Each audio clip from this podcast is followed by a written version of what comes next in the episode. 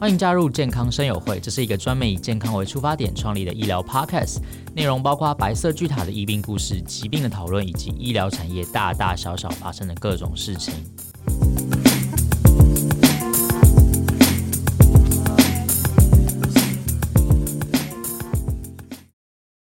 嗨，大家好，欢迎来到健康声友会，我是主持人 Kevin。今天我们很开心邀请到彰化基督教医院心脏血管内科的简思琪医师来跟我们分享一下，呃，关于心脏方面有一些疾病，然后有病患的一些故事。那我们欢迎简医师。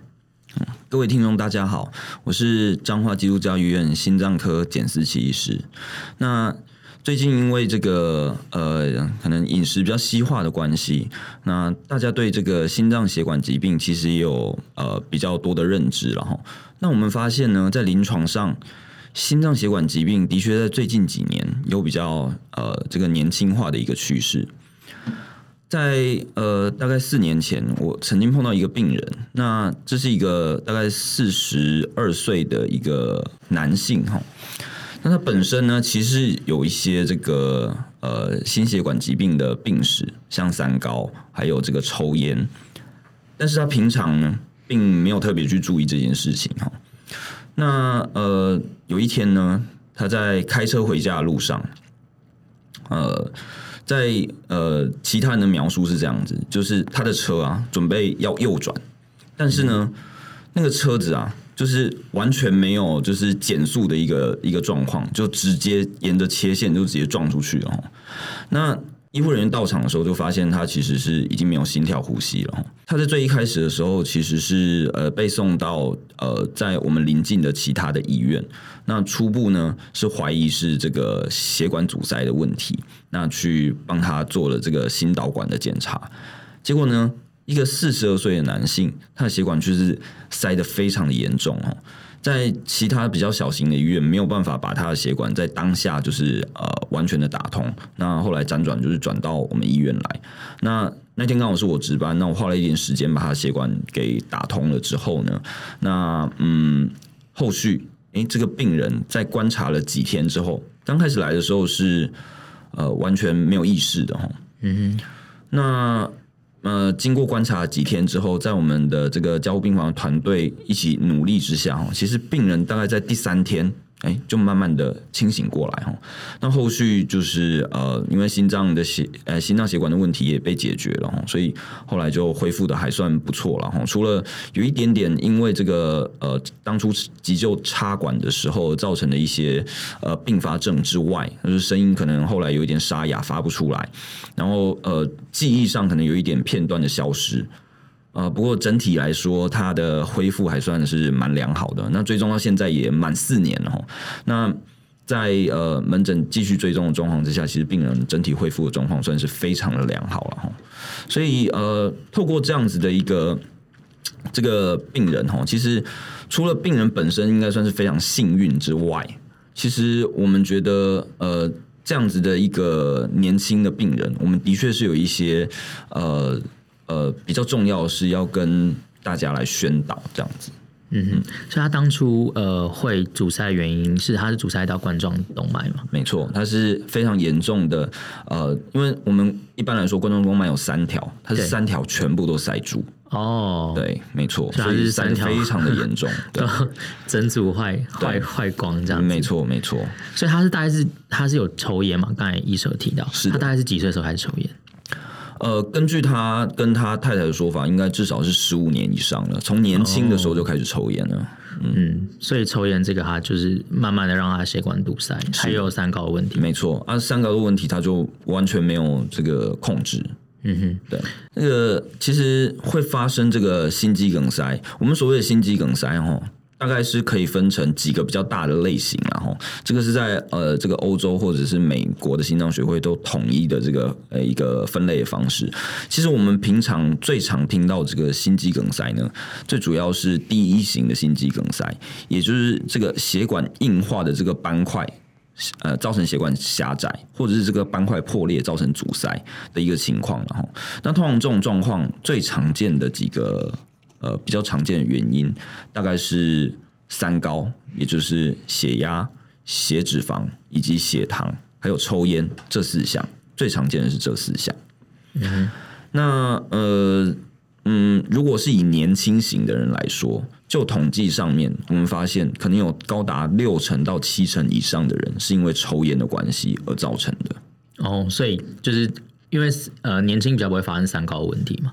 对，然后如果你要在可能像刚才讲的四十岁或者三十几岁就发生心肌梗塞，你一定是从年轻的时候就有一些坏习惯。没错，那主要就是抽烟的问题。没错，嗯嗯，所以对我们来说，我们。对于这个比较年轻的人，如果你真的很担心你未来会不会有这些这个心血管疾病的发生，嗯、那我们就劝你，如果有抽烟的话，及早把烟戒了吧。嗯，哎，那我好奇，因为现在房间很多人在抽电子烟，就电子烟，因为它没有焦油，但它有尼古丁。没错，对，那尼古丁跟焦油，因为如果是抽纸烟的话，两者都会造成就是血管心血管的问题嘛。是，那。电子烟它虽然没有焦油，那尼古丁单指尼古单单只有尼古丁这个部分的话，它一样会造成血管的问题吗？是的，目前这样看起来哈，的确焦油的部分是对血管阻塞这个是蛮立即的，然后，但尼古丁它本身其实心脏血管疾病它不会只有因为心脏的关系而造成，有时候肺部的问题，如果你变严重了，它还是有可能会影响间接影响到心脏的这个状况。那通常这个呃。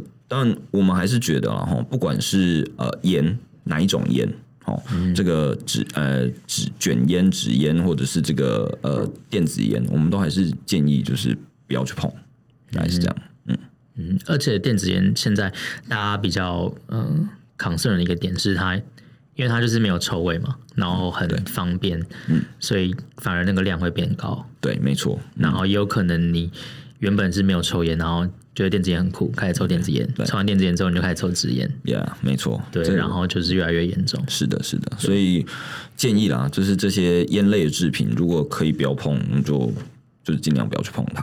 应该是这样。所以像那位患者，他就是出院之后，他就他就戒烟了吗？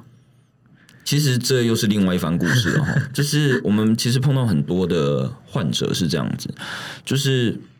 当下在医院的过程之中，因为他全身都被插满了这些东西，管子啊什么的，那他可能当下会有认知说他的问题真的很严重，所以当下他确实是有答应我们说，哎，出院之后他这些不好的习惯哦可以戒的，他会把全部戒掉。嗯、但说实在的，这些病人出去之后，哎，他好像就是可能帮他治疗好了，他也都没有症状了。哦，那本来的那些坏习惯，可能一两天之后又全部都再回来了。所以他说实在，他出院之后，他也是照抽了。对，没有错，就是很皮这样子。是的，没有错。嗯、所以呃，但是我们其实还是有不断的在告诉他说，其实抽烟这件事情，还有该吃的药物哦，包括他控制这些三高的部分药物，呃，对他来说还是蛮重要的。所以后来我们发现呢，哈，透过医师或医疗团队，确实是很难，呃，完全让病人改善他的这个念头。之后我们就换了一个方式，我们就是直接叫他，因为他当初他那时候还有一个小朋小孩，因为四十几岁，那个大概两三岁的小孩子，哦，然后还有他太太，我就跟他说，那你以后看门诊的时候，你就不要只有你一个人来。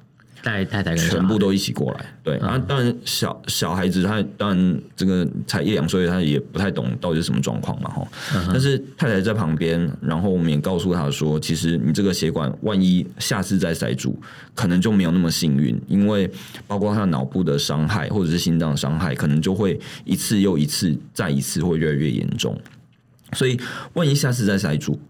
是不是可以跟这一次一样这么幸运的恢复到几乎没有什么没有什么后遗症的这个状况就不晓得。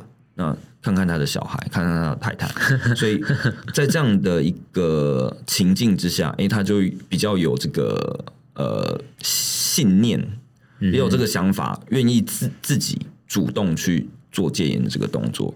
所以其实后来大概半年之后，我我自己也蛮讶异的，就是他愿意就是主动去看这个。戒烟门诊，嗯，我觉得这个动机其实是非常重要的一件事。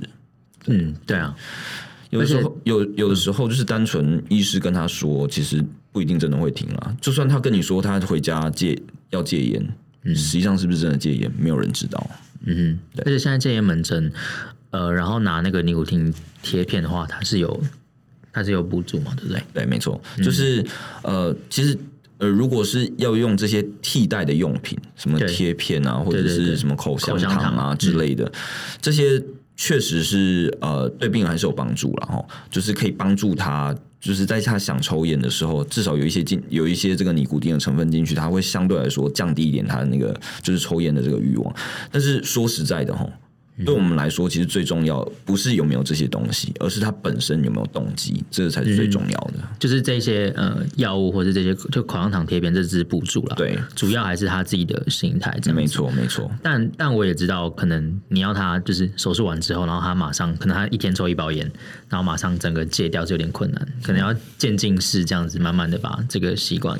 就是剔除掉，对。如果真的是呃没有办法一下子，当然我我我觉得就是病人只要有心的话，我是同意这样做了。但是说实在的哈，嗯、呃，我们目前看到真的完全戒烟成功的人，大部分都是说戒就戒的那一种。哦，哎，那种就是慢慢戒、慢慢戒的那一种，很多我们看到到最后哈，就是还是会回到跟本来的那个量一样。哦，对，就是。有心的话，真的就是一次就把它解决掉，这个才是我们真的想要的。嗯哼，因为这个患者他四十二岁嘛，其实蛮年轻的。那呃，简医师刚才有提到说，现在台湾这个心脏疾病有年轻化的趋势。呃，这个主要原因真的是因为饮食西化嘛？因为其实饮食西化，其实像我，我可能从小小一、小二，我在课本里面就学到饮食西化、饮食西化、饮食西化。那就是讲到现在还在讲饮食西化，因为我觉得其实从我小时候到现在，其实我们的饮食就已经是西化的了。那我也没有觉得现在有更西化的感觉，所以这真的是主因吗？还是说有一些环境的荷尔蒙，或者说怎么怎么样的一个情形？呃，饮食西化当然是一个部分的因素了哈。嗯、那当然，最近这几年这个环境啊，包括呃呃这个空气中的这些呃什么二氧化碳啊，这这些，其实有人去探讨说它跟这个血管疾病到底有没有关系？当然，这个是有可能有相关的了哈。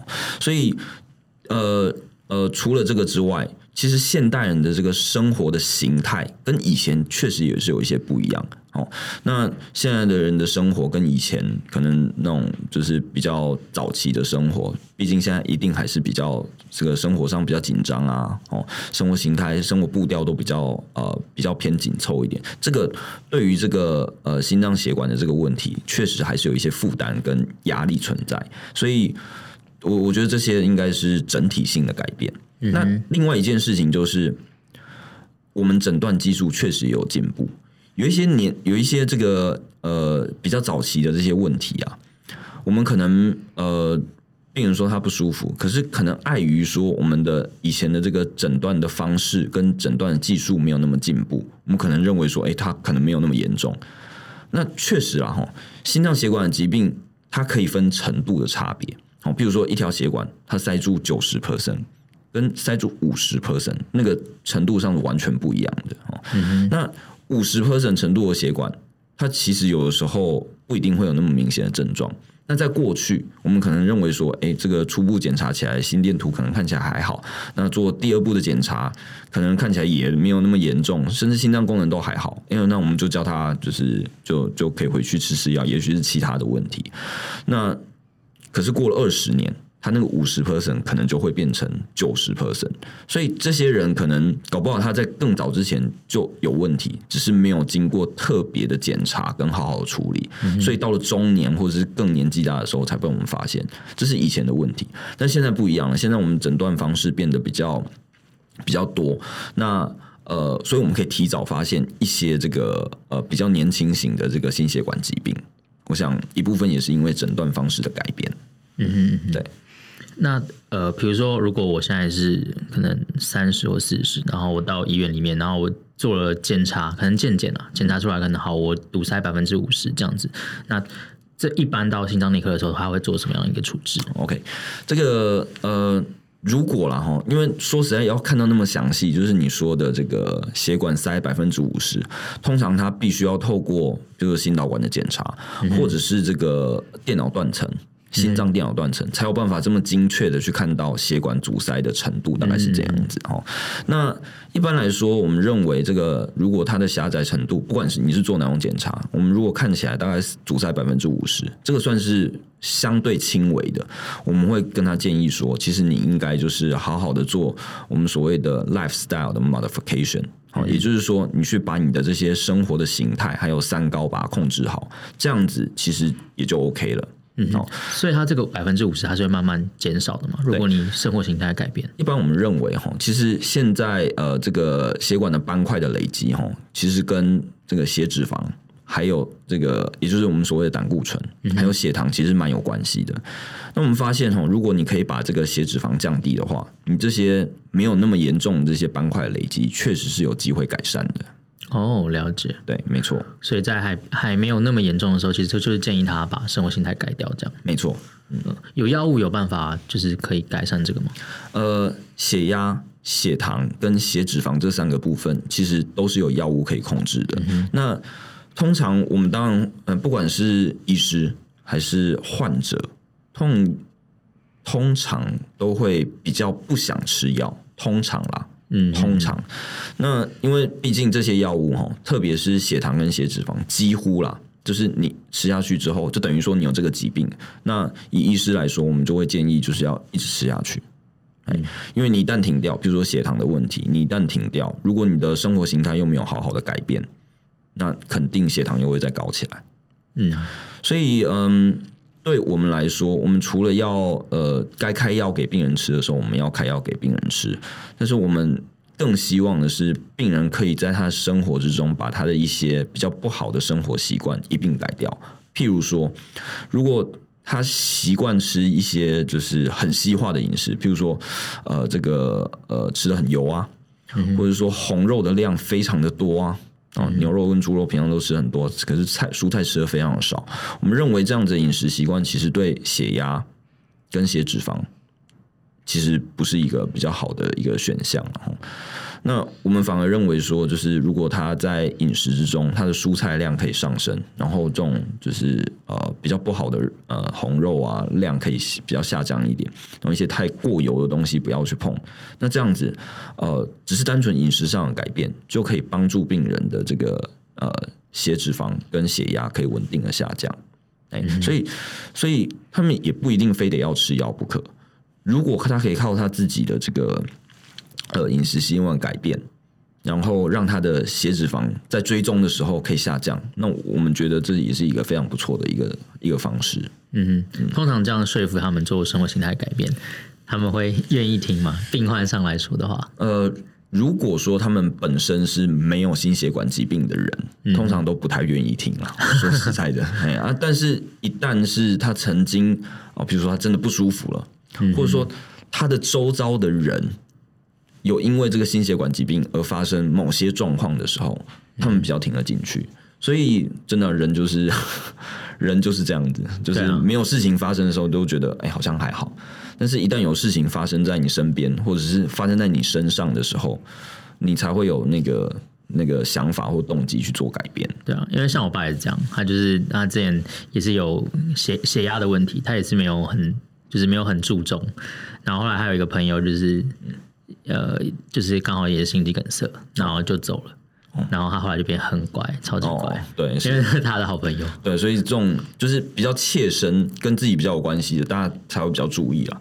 说实在，你对于一般人，如果没有完全没有发生状况，你要叫他在生活形态上面做一个很大的改变，哦，其实蛮困难的。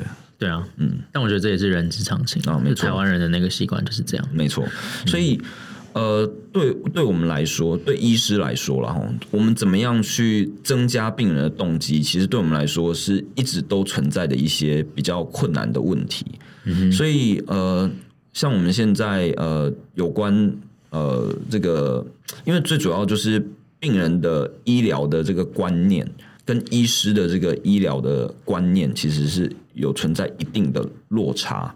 对，那我们要怎么样在呃短短的这个看门诊的时间，让病人清楚的了解某些问题的严重性，其实这个是我们比较困难去表达给病人听的。因为说实在的，如果去看过门诊的话，你就知道那个分配给每一个病人的时间，可能只有短短的三五分钟。对，非常短。你你真的想要，真的想要跟他讲更久，你可能换来就是后面的病人可能会抗议。嗯，对，所以其实对我们来说，嗯，会是一个比较大的困扰，然后，所以我们在最近这几年，其实有改变一些方式，就是我们一样必须要提供给病人一些时间，那但是做了某些决定，不是完全是医师单方面告诉你要怎么做，而是你要参与这个决定。哦，譬如说，譬如说，嗯，降血压，我们可以不吃药。我们可以改变你的生活形态，改变你饮食的这个习惯，这 OK。但是我们要告诉你说，不吃血压药的好处跟坏处，那或者是说，我们要告诉你，就是做其他选择的这个好处跟坏处，然后让你自己做决定。嗯哼。那做决定之后，我们可以来观察，你这样做之后，你的血压是不是真的有因为这样而改善？哦，那因为毕竟做决定的人不是只有我而已，而是。共同下的决定，对，是共同下的决定。所以，既然是你自己做的决定，你自己就会比较有这个、这个、这个动机去负负这个责任。嗯，所以，如果你回家之后，我可以用这样子的方式，那去让你的这个习惯做一个改变。那不管他后面是成功或不成功，至少你看到他的结果。嗯、那你后面如果，呃，比如说你回家就是好好的呃改变你的生活习惯，结果哎不成功，那你就会知道，那你就是要。好好吃药，嗯，对，至少这个决定是大家一起下的，嗯，所以后来我们发现，通过这样的方式，那去改变病人的这个呃一些服药的习惯跟生活作息的改变，其实我们觉得这是一个呃，就是至少让病人的动机可以稍微增强一点，嗯，对，这是一个方式。了解。那我们刚才提到说，嗯、呃，可能比较轻微的处理方式嘛，然后比如说吃药啊、生活形态改变等等的，那如果真的要发生比较严重的心肌梗塞的时候，前面会有哪些症状？好，那呃，如果真的是血管塞住哈，其实最常见的症状是胸闷。嗯，它不是呃真的，人家说会胸痛还是什么？其实心肌梗塞比较不会用痛来表现，大部分都是闷。那种闷住的感觉哈，是比较像是你的胸口被一个千斤重的东西压住，然后让你有点喘不过气来。然后甚至压到会痛的那种感觉，它不是真的像刀刮一样的那种痛了哈。那另外一个症状，如果他的这个呃情况变得比较严重的话，他会合并冒冷汗，嗯，他会觉得那个闷到有非常不舒服，然后会一直冒冷汗。那通常这个持续的时间哈，大约是差不多三到五分钟。嗯哼，那呃，如果他的血管在那个当下血流越来越差的话，他可能。呃，就是会反复性的发生，比如三到五分钟稍微缓解一下，三到五分钟又再发生一次，那再缓解，然后再发生，嗯，大概是这样。那有些状况，比如说这个血管真的是塞到最非常严，呃，塞到非常严重，而且塞到又是很重要的血管，那接下来它就会出现一些心脏功能变差的这个状况，哦，可能会喘，可能会有水肿的一些情况发生。那到这个程度，就表示说它的状况可能就。蛮危急的，嗯哼，这样大概他如果呃，比如说他真的心肌梗塞在路边倒下来了，OK，他的抢救时间是大概多多长的时间？他还有就是不会造成太大的损伤。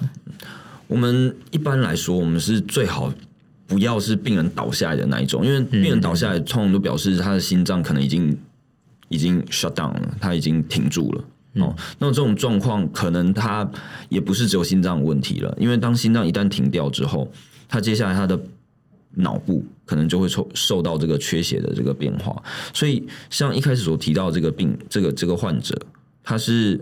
呃，就是在开车途中倒下去，对，那个救护人员过去的时候，已经看到他已经心跳停止了这一种，对，这一种其实我们比较担心的，除了心脏本身救不救得回来之外，嗯、我们要担心的是他救回来之后，他的脑部到底受到了多少的影响？嗯、这对我们来说，还有对家人来说才是最重要的。我们也是常常看到有一些一一些患者啊，就是在呃呃心脏停止之后，急救了超过二三十分钟以上，结果。我们很努力的去把这个血管打通了，但回来的时候脑部并没有回来，所以到最后就变成植物人。那对，其实这对病人的家属还有病人呃本人，其实都是一个是是变成另外一个负担啊。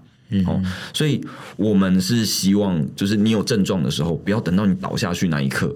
哦，有症状就对，有症有刚刚所说的这些，包括这个呃呃胸闷啊，哦，然后冒冷汗这些状况，赶快就是来医院，那由我们专业的医疗团队来帮你做诊断。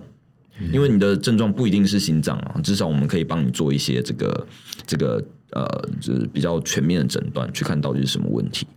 可是，一旦倒下去了哦，譬如说，像呃，如果说呃，这个在路边看到有人倒下去了，那你唯一能做的就是先确定一下他意识有没有哦。那如果真的没有了，那就赶快叫其他人来一起协助。比如说，有的人可能要去叫一一九啊，哈。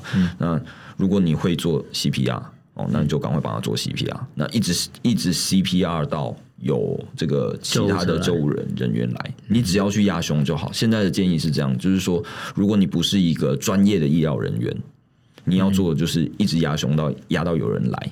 以前我们还要什么，就是顾到他的呼吸道啊什么的，现在就不用了，就是一直压到有人来就是了。嗯，对，这样是比较比较呃简单跟有效率的做法。嗯，对，就是简医师，因为你在长肌嘛，对，张基那边在呃，就是小鬼。他主动脉剥离之后，你的门诊量有增加吗？就是病人有变多？病人呃，年年轻人是真的有变多，因为大家都觉得说，因为这个这这件事情其实是非常难预防。因为主动脉剥离其实是一个非常突突然发生的疾病，嗯，你没有办法先去预测说你未来会会有这个机会主动脉剥离。但有些人特别容易，我们知道有些，譬如说像他本身可能主动脉有一些主动脉瘤的人，哦，那主动脉它就是呃，可能有一些比较脆弱的地方，就这一这一类的人就很容易主动脉剥离，但是。你真的要去发现主动脉瘤，有时候是不是那么容易？除非你刚好有去做一些什么电脑断层啊，单纯凭 X 光，有时候还真看不出来。嗯、所以说实在的，就是的确，我觉得让大家有认知这件事情，这是非常好的。就是至少有一些人啊，从来不曾做过什么什么什么身体检查的人，那至少他现在愿意，就是因为这件事的关系，去更多了解自己的身体状况，我觉得这是好的。嗯嗯呃，是有，的确是有变多一点啦。但是说实在哈，通常就是年轻的女性哈，要发生什么主动脉剥离跟这个心血管疾病，的的的确相对来说机会是比较少一点。嗯，哎，男生就比较高嘛。男生因为呃，这个对，通常男生的习惯是比较差一点，包括包括这个抽烟啊什么这些，嗯、所以男生的确是，就是如果以年轻型的这个心血管疾病来说，男生的机会是比女生高一些的。嗯，而且男生没有那个女性荷尔蒙可以保护，没有错，对对对，没有错。但是老年的话，就可能女女生停经之后，可能就比较辛苦一点。嗯，是对、啊。国外有统计，就是这个呃。呃，一个年纪以上，六十五岁以上，嗯，心血管疾病发生的机会，男女的比例几乎是可以到一比一啊，六十五岁以上，对，哦、几乎可以到一比一。但是年轻的，就是四十岁以下的，几乎都还是以男性为主，嗯，哼，而且就像刚刚说的，几乎是八七八成以上都是抽烟的关系，嗯哼，对，了解。所以戒烟真的很重要了。对，如果对啊，真的各位听众，如果你还是年轻人。然后你真的哎，这个很担心未来会不会有这个心血管疾病的发生？劝你就是可以戒烟的话，还是把它戒了吧。对啊，其实台湾的台湾的烟还是太便宜了啊。其实说实话，跟跟可能跟日本跟韩国比起来的话，是是是。对我连我连我之前去泰国玩，然后我就稍微看了一下，就是商店里面的东西，哎，我也发现他们的烟比我们太贵啊。对，是是是。可是亚洲很多国家，就是就是台湾真的算是非常便宜的，没有错。对啊。所以才导致这个抽烟人口比例就是上升蛮多的，而且有年轻化的趋势嘛，嗯，嗯是这样。嗯，其实心肌梗塞没有这么的呃危险跟难处理啦，反而是那种就是慢慢塞、慢慢塞、塞了很久那种，那种才真的很难处理。通常心肌梗塞的那个塞住的都都是比较呃松软的血块，那种要处理其实蛮容易的。我们怕的是那种，就是啊，血管就是跟钢条一样，就是塞很久的那一种，那血管钙化的非常严重。那我们有时候处理，就是会变得非常棘手。嗯哼，他如果只是想要可能做个简单的健康检查，然后检查血管的健康程度的话，是可以做那个颈动脉超音波嘛？对不对？呃，可以，呃，就是做这些检查可以看出整个血管的品质啊。嗯，但是毕竟颈动脉超音波它也是颈动脉啊，它不是心脏的血管。嗯、对对对。所以认真，如果真的要做这个血管的检查啊，你又不想要那么直接的去做心导管，那就只有做心脏电脑断层。嗯，对，这个是另外一个方式，他可以去看血管有没有塞住，血管有没有钙化。嗯，大概是这样。如果要做这个这个的话，大概。会建议多久做一次？其实，呃，如果是以心脏电脑断层来说，其实我们可以看，呃，他初次做的一个状态。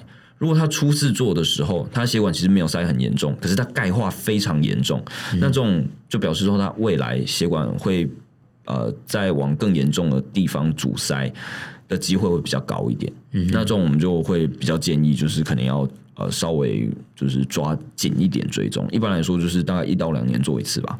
嗯，可是如果是那种就是，哎、欸，你这样呃，就是第一次电脑断层切完之后，你的血管非常漂亮，非常干净，那我们大概就预会预测说，你这个短时间之内形成很严重的钙化机会应该是不是那么高，所以也许你就可以抓得更长的时间。但，这个还是要看个人的生活习惯。如果你本身还是有那些。就是三高的问题以及抽烟的问题，那你那个时间就可能要再抓短一点。可是你如果是一个，比如说像您这样子一个非常年轻人，你也没有什么坏的习惯，嗯，那如果你第一次做电脑断层，看起来你的血管品质非常好，也没有任何的钙化，没有任何的阻塞，基本上五年到十年再做一次，其实也就 OK 了。嗯，了解。对，所以其实呃，做检查哈，一部分当然是呃提醒我们说你。到底现在有没有什么问题？但是更重要的，其实是要让你了解说你现在身体的状况到底是怎样。嗯、那提醒你说你之后要往哪个方向去追踪。嗯，所以如果可以让你知道说，哎，比如说你现在血脂肪略高一点，不一定需要吃药的程度。那你知道这件事情之后，也许你就会比较有这个想法，会在你平常的生活跟你的这个呃饮食上面去做一些相对应的变化。对，这是这是我觉得，如果可以提早发现一些问题，呃，对我们的好处啦。嗯嗯，就做一些调整，这样。没错。嗯嗯嗯。呃，最后给大家一些呼吁哈，那大概就是我分成两个部分了哈。第一个部分就是给四十呃，就是比较年轻的这个族群，四十五岁以下的人。那呃，我觉得比较好就是。呃，这个族群还算年轻，所以我们的调整的空间都还是蛮大的了哈。所以对于这一个部分的人，我们是建议就是一定要去注意你本身有没有一些三高跟抽烟的这个问题。建议建议就是烟就把它戒了吧哈。那如果你的呃长辈，就是你的父母亲。好，或者是阿公阿妈，他们本身有三高的问题，那就是建议你可能还是要去做一些基本的这些检测，去看一下你这个时候是不是就有这些问题。那如果有的话，那你就要提及早控制。那如果检查完之后，哎，发现没有，那恭喜你啊！哈，呃，你就不需要从这个部分去控制，但是还是建议这些年轻人哈，还是要培养一个比较良好的生活跟运动的习惯。啊，尤其是运动，我们其实建议就是，呃，不管是什么样呃什么样年纪的人，我们都还是建议大家还是要有一个比较良好的运动习惯。不管你是喜欢做一些有氧运动，或者是你喜欢做阻力的训练，我我在我们建议，我们是建议一比一啦，就是两种都要。啊，呃，不过我觉得有一个运动习惯，有一个自己喜欢的运动，这个是非常重要的事。那对于四十五岁以上的人。对你们来说，可能就是年纪本身就是你们的最大敌人了哈。那所以固定时间的健康检查，我自己觉得是蛮重要的，因为就是要让你们了解说你们自己身体的这个状况了哈。那再就是有一些心脏血管的这个症状，通常会在运动的时候会加剧，因为心脏负担增加了，所以大家就要呃特别注意一下，你在运动的时候会不会有一些胸闷或者不舒服的症状？如果有的话，就及早回来这个心脏血管科，或者是说一些相关的科别去做一些这个检查或诊断。那另外，呃，这个正常的这个生活作息，其实对大家来说都是非常重要的。好，那以上就是今天健康生友会的节目内容。我是主持人 Kevin，我们下次见喽，拜拜，拜拜。